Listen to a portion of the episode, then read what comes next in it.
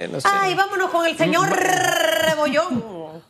Señor Rebollón, yo decía, ¿dónde está el señor Rebollón? Que no lo he tenido en radiografía, pero apareció como arte de magia. Buenos días. Bienvenido. Hola, buenos días, Hugo. ¿Cómo está Susana Elizabeth? ¿Cómo les ha ido? Pero los que estaban fuera eran ustedes, estaban de vacaciones. Yo los vi en la montaña, disfrutando. La buena vida. No, no, no, aquí no, aquí no paramos de trabajar. Aquí Yo no me paramos fui, de trabajar. doctor, cinco días, que parece que fuera más tiempo, es por lo estratégica que soy. ¿Cómo se le extrañó esos días? ¿Cómo ¿no? Parecieron meses. Sí, mi- sí. Mis días. Así que no, no, no, no piensa que fue más. Oiga, doctor, mire, este, Cuénteme. hablábamos con el doctor Ortega de muchos temas interesantes de las vacunas. Y yo quiero arrancar por la serie de preguntas que se quedaron en mis redes sociales, porque yo transmito también en vivo. Usted sabe que este es el mejor programa de las mañanas, doctor. Claro. Eh, y la gente decía, si termina el 8-6, ¿cuándo arranca el 8-8? Que es el que sigue. Y el doctor Ortega y conmigo hicimos una suma, más o menos 7-8 días, haciendo el cálculo de 10 mil personas por día, entendiendo que el 8-6 tiene 57 mil y tantas personas por vacunar. Ahora bien, dentro de ese cronograma, dentro de esa planificación, están obviamente otros circuitos. Y la gente dice, ¿y en Panamá Oeste cuándo? Y en Panamá Este, eh, ¿cuándo? Entonces, obviamente, por los corregimientos en su incidencia de contagio, eh, se tomó la decisión. Y quisiera que arranquemos por ahí porque así se calma la gente de otros lados que está esperando también la vacuna. Arrancamos con 8.6, seguimos con 8.8. ¿Cuáles vendrían por lista de prioridad en, eh, en esa vacunación? Claro, mira, ahí se seleccionó a los peores corregimientos porque son los que más rápido pueden llegar a la inmunidad de rebaño. Ahí fíjate que el 8.6, el 8.8 son los que han estado recibiendo golpes desde el inicio de la pandemia, que han estado entre los top 5, top 10 de los peores corregimientos, incluyendo también Panamá Oeste. Entonces, obviamente tú empiezas por el sitio que está más organizado, que tenga los peores casos, que en ese caso era el 8.6 y luego se movió al 8.8. Obviamente, el conectarlo con el circuito electoral tiene algo eh, especial. Es que ya tú tienes una infraestructura dentro del área identificada, que ya está bien diseñada, que está conectada no solamente con, eh, con los corregimientos, sino también con el Tribunal Electoral, que eso es algo clave. El Tribunal Electoral es el que provee la información acerca de las cédulas. Entonces, ahorita mismo tenemos el vacunómetro que te hace una trazabilidad directa en tiempo real de la cédula y así mismo sabes cuándo hacerlo. Entonces, de ahí, obviamente, vendrían los otros corregimientos que tienen altísima cantidad de casos, que son en Panamá Oeste, y después seguirán yendo hacia el interior. Aquí es donde los que les ha ido peor son los que van a vacunar primero. Si tú estás en un área rarísima donde tuvieron poquitos casos, allá te tocan de último. Bueno, como decía Jesús, Es los que, necesitan, lo- lo- los que necesitan la medicina son los enfermos y ahí donde hemos tenido mayor cantidad Exacto. es donde nos vamos a centrar. Usted hablaba y salía el Exacto. vacunómetro y aunque se habla de tiempo real, ya lo que nos dicen quienes están administrando las vacunas no coincide con el vacunómetro, es decir, el vacunómetro va, va detrás. Ahí hay un pequeño claro. delay y, y lo volvemos a poner en pantalla mientras usted nos habla, doctor. Sí, mira, el vacunómetro lo que tiene es que te conecta la cédula con el Tribunal Electoral. Entonces hay sitios donde tú no tienes, por ejemplo, buena señal de, de internet, buena señal de celulares para poder meter los datos rápidamente y que se suban ahí. Entonces, ¿qué está ocurriendo? Se hace al estilo clásico, que se tienen unos cuadernillos especiales con los datos y luego se transcribe. Y esa transcripción, pues, mientras que se mete en el vacunómetro, puede tomar unos dos o tres días. Lo que sí ustedes reciben en medio es, el- es la primicia, ¿no? O sea, hasta el día de hoy estamos recibiendo tanto, pero el vacunómetro lo va a reportar 48 horas después, más o menos. O sea, pero está bastante cercano al tiempo real. Ahora, usted nos hablaba de las fases y hablábamos de los circuitos. Hay gente con mucha ansiedad esperando y mencionábamos la nota del órgano judicial. Yo he buscado cuadros, nos lo manda nuestra productora, nos lo manda nuestra coordinadora, buscamos en lo que tenemos en archivos. Y yo no encuentro en ninguna fase el órgano judicial. Insisto, yo me alegro por los que se han vacunado. Somos seres humanos todos, bien por lo que se han vacunado. Pero cuando no está dentro de las fases o de los cuadros que nos han enviado, a uno le queda la sensación de que nos juegan vivo. Y esa sensación no es buena en un tema tan serio como este.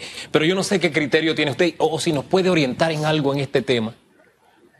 Nosotros tenemos que ver que hay, cuando se hacían las excepciones, había muchas cosas abiertas, ¿no? Entonces hubo una que a la gente no le cuadraba, que, pero sí tenía todo el sentido, que es la administración de justicia. La administración de justicia nunca cerró. Teníamos que se les daba paz y salvo, eh, salvoconducto, perdón, a los abogados y asimismo los juzgados tenían que estar abiertos. Entonces, ellos han estado abiertos, aunque no eran considerados de primera línea de atención, estuvieron abiertos en algunas ocasiones. Entonces, bajo ese principio se podría tomar, pero es mejor pecar de, ah, de inocente a pecar de, de mala gente, por decirlo de una forma muy, muy polite porque si me preguntan, no entran en ninguna categoría, a menos que tú me digas, ahí en el órgano judicial hay mayores de 65 años con hipertensión, con enfermedades crónicas, ahí sí, ¿no? Sí. Pero no, mire, lo que sí no han cerrado son los medios de comunicación. La justicia sí se detuvo, los términos se corrieron y, e, e insisto, e, esto lo quiero ver en la dimensión real, bien por los que se han vacunado, pero esa sensación no me abandona de que de pronto estás jugando vivo y te estás colando y eso no está bien en, una, en un tema como este. En ningún lado está bien, no, es, no debe ser aceptable eso. ningún, y fíjate que no es aceptable en ningún lado del mundo. en, en otros países donde ha ocurrido eso, han sacado ministros, han sacado directores de universidades porque se han hecho cambios en, en el orden de la vacunación. O sea, esos son temas que son bien serios y delicados. Doctor, mañana día histórico para nuestro país, en donde veremos a muchos de esos adultos mayores, alrededor de 532 mil, que es la base que tenemos en este momento para ser vacunados. Eh, y en el distrito de San Miguelito, en el 86, alrededor de los 57 mil y tanto. Salud. Salud. Ajá. Estaba tratando de ignorarlo, pero me venció. No tengo COVID, doctor. Ahora, gracias a Dios. Ahora. Ahora, eh, el doctor Ortega nos hablaba de ciertas recomendaciones y yo me hago la película y uno es, mejor prevenir, avisar, hablar, informar, comunicar, estar claro. El tema de la ropa ligera. Van los señores. Esto no quiere decir los abuelitos y abuelitas. Me tengo que llevar la rantan tan tan de chiquillo para allá para la escuela a colocar la vacuna. Eh, eh, el tema del medicamento que no es recomendable antes, probablemente después el tema de desayunar bien, eh, las cosas que debe llevar, no llevar cartera, que pocotón de bolsa, de repente su cédula. Quisiera que habláramos un poquito de esto, porque a pesar de que pensamos que todo el mundo lo sabe, cuando uno llega allá se encuentra cada cosa y eso puede impedir que cumplamos por día la meta de 10 mil personas vacunadas. Hay que llevar la cédula, hay que llevar el carnet de seguro, o sea, todas esas cosas, doctor Rebollón. Sí, lo primero es, para más un país caliente, hay que estar en suéter cuando vas a vacunarte, porque si vas con estas cosas, saco camisa, te tienen que quitar la camisa y esos segundos y minutos pueden retrasar a la hora de cuando lo multiplicas por millones de personas. Entonces, se recomienda que vayan en suéter, manga corta, que si van a llevar cartera, que sea con, que tengan ya separada la cédula, que sea fácil de identificar, que sepan dónde está eh, y que les vayan a la hora que les toca. No es que ahora hacemos la clásica del panameño que si la citas a las 7, llegas a qué hora, Susan? A las 5 de la mañana. No, llega a la hora que te toca y ya, porque va, la fila se va a ir moviendo constantemente. Entonces, eh, esto, para que la gente no se asuste, esto siempre ha sido así en campañas de vacunación. La cosa es que eh, ahora se dice más abiertamente para que la gente esté enterada, pero siempre ha sido así. Lo más ligero posible, para que sea lo más rápido. Y si tienen niños, porque va a pasar, o sea, va a haber gente que tiene niños. Bueno, ese niño no puede entrar al salón donde están vacunando, tiene que sentarse afuera y entonces a los adultos mayores los van vacunando rapidito. Y el tiempo de espera de los adultos mayores pueden irlo preguntando, no se están demorando ni 15, 20 minutos en ese proceso, es bien rápido. Doctor, las consecuencias que puede traer la vacuna, que la gente, a pesar de que hemos escuchado, mire, aquí dice, es bueno estar enterado de todo. Esas cositas que a veces uno piensa, la gente se las pregunta en su casa. Las consecuencias, las reacciones producto de la vacuna, que sabemos que hasta ahora se estrenó el domingo la temporada número 10 de The Walking Dead. No vi a ningún panameño ahí, ni a ninguna persona en el mundo que lo hayan agarrado de, de, artista de esta serie. Eh, y obviamente las personas alérgicas son las que probablemente tienen más miedo.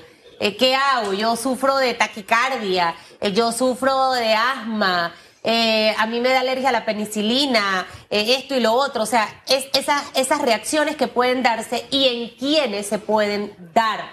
Debo tomar licor, no de delivery, después que me ponga la vacuna en la casa, por ejemplo. E, e, esos, esos mitos, esos tabúes que hay alrededor de la vacunación de COVID. Claro, el principal efecto que va a tener cuando te vacunes es que te va a dar inmunidad contra el coronavirus. Hay que partir de eso.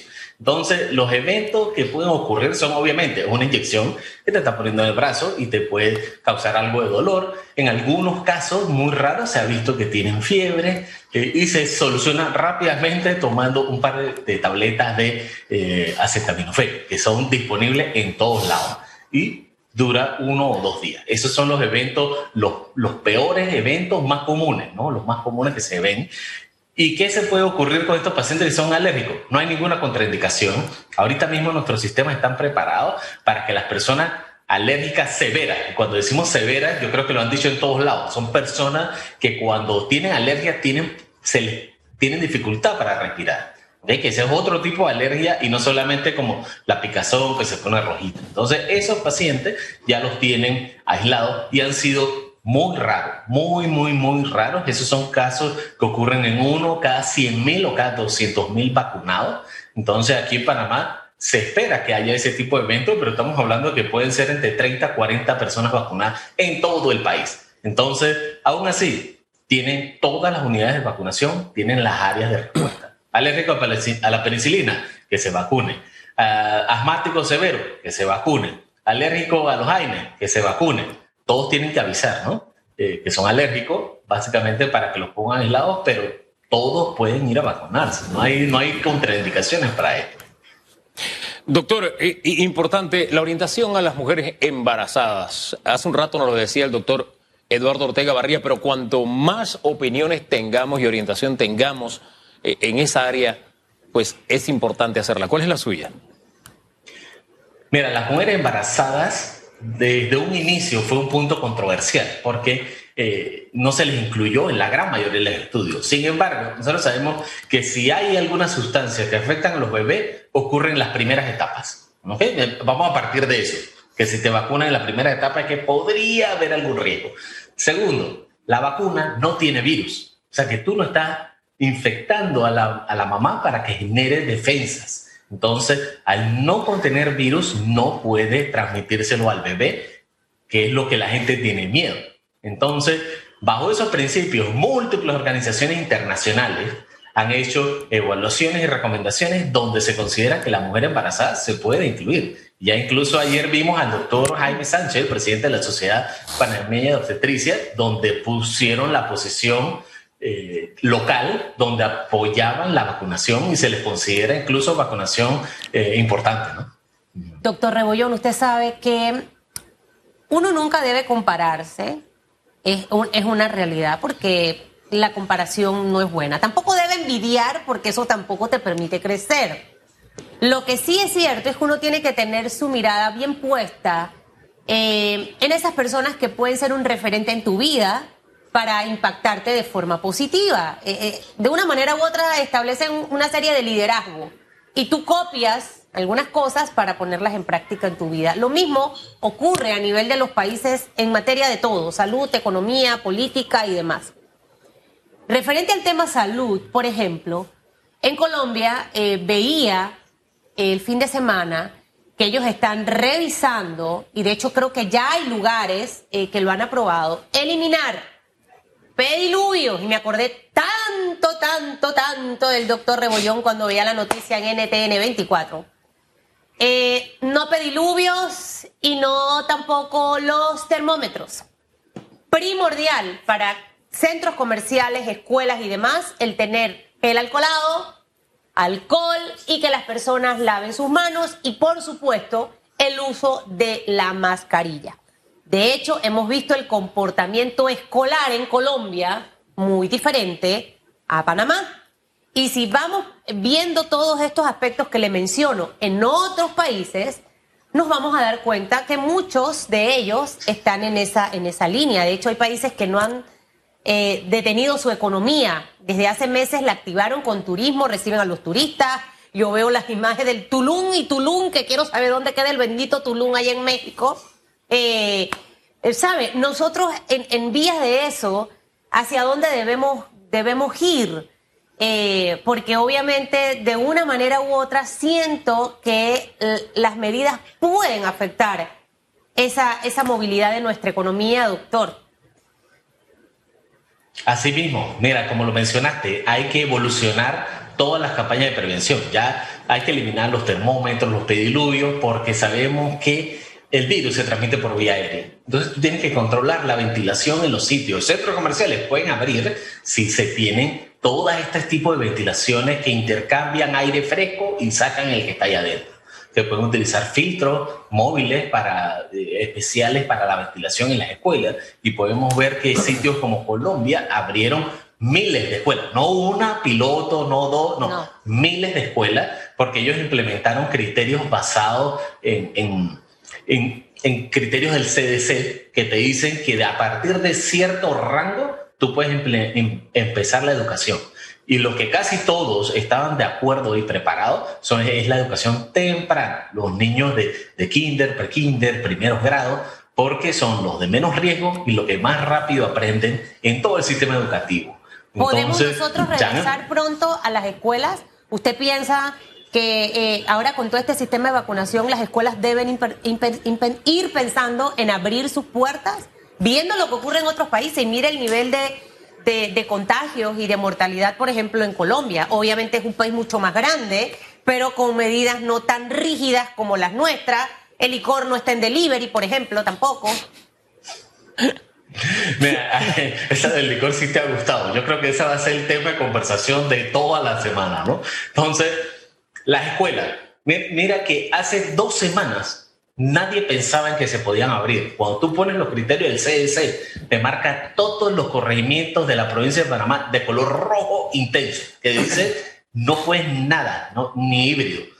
La semana pasada y esta hemos bajado tanto los casos que estamos a un punto que, se pueden abrir en casi todos los corregimientos, a excepción de, por ejemplo, Las Garzas, Bellavista y Río Abajo que tienen indicadores adecuados para abrir de manera híbrida. Obviamente, nuestro país necesita arrancar por lo básico y es educar a los educadores y educar a los padres, que son los que tienen más miedo de mandar a los hijos. Obviamente, nuestras escuelas públicas aquí, a pesar de que tienen muchas limitaciones, por ejemplo, lo del agua y este tipo de cosas, eso se arregla con colaboración y solidaridad de la comunidad, porque esos maestros saben que trabajan en esa comunidad que esas escuelas tienen agua. ¿Y por qué? Porque la comunidad se organiza y les lleva los tanques de agua, por lo menos para el lavado de manos. Entonces, hay que involucrar a todo el mundo. Esto no es solamente los padres, los maestros, el Meduca, es todo el conjunto, porque el beneficio a largo plazo es mucho mejor que el riesgo.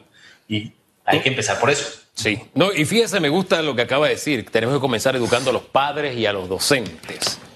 Y, coincido, ayer eh, hacíamos ese comentario, ¿no? Porque conversaba con dirigentes docentes con algunos miedos que ya han sido superados desde hace meses, desde hace, seis, desde hace, desde hace seis o siete meses, pero cada uno es dueño de su miedo y en mi miedo está mi realidad. Esa es parte del problema, así que me quedo con eso de educar a los padres y a los docentes. Ahora bien, la tercera ola ya casi no hablamos de ella porque usted incluso había vaticinado, viene, pero no va a ser fuerte. ¿En qué quedó? Que se convirtió en un chorrito, no hubo tercera ola, no debemos temer a tercera ola. Ubíquenos, doctor, porque gracias a Dios las cifras, hasta que uno respira con bastante alivio al verlas. Claro, claro. Nosotros eh, vemos estas cifras y cuando se hacen todas las proyecciones se ve que esto eh, no hay tercera ola. Lo que sí vemos es que hubo una meseta específicamente enfocada porque tuvimos crecimiento en varias provincias. Tuvimos crecimiento, por ejemplo, en Boca del Toro, en Gunayala, pero el resto de las provincias siguen para abajo. Entonces, ¿tú qué tienes que hacer? seguir reforzando la prevención en estos sitios para mantenerlo lo más bajo posible, porque todavía tenemos un promedio de más de 600 casos por semana que esto es la meseta que tuvimos eh, aproximadamente en septiembre, octubre, y que de ahí tuvimos un salto. Entonces, la, ya ni siquiera nos interesa la tercera ola, la famosa tercera ola, sino que se habla ya a nivel mundial de una cuarta ola de enfermedades crónicas. Todos esos pacientes que han estado descontrolados de diabetes, descontrolados de hipertensión arterial, que necesitan educación para estilo de vida saludable, esos son los que ahora van a regresar después de un año de no haberse cuidado y vamos a tener una aceleración en esos casos de enfermedades crónicas. Entonces, ya pronto dejaremos de estar hablando todos los días de COVID y podemos hablar de temas de otras cosas. Muy bien, sí. Pronto. Hay otras enfermedades que están, matando a la gente, la obesidad, el, el, no hacer ejercicio, esa gente que duerme, duerme, duerme y cree que la vida es dormir. Mire, doctor, quédese ahí viendo radiografía por otro lado porque me reí aquí para que sepan, no era de usted, sino de un tweet. El tema del licor delivery está, ha puesto la creatividad. De la discoteca delivery. Wow. Gracias, doctor. Que tenga buen día. No, hasta luego. Chao.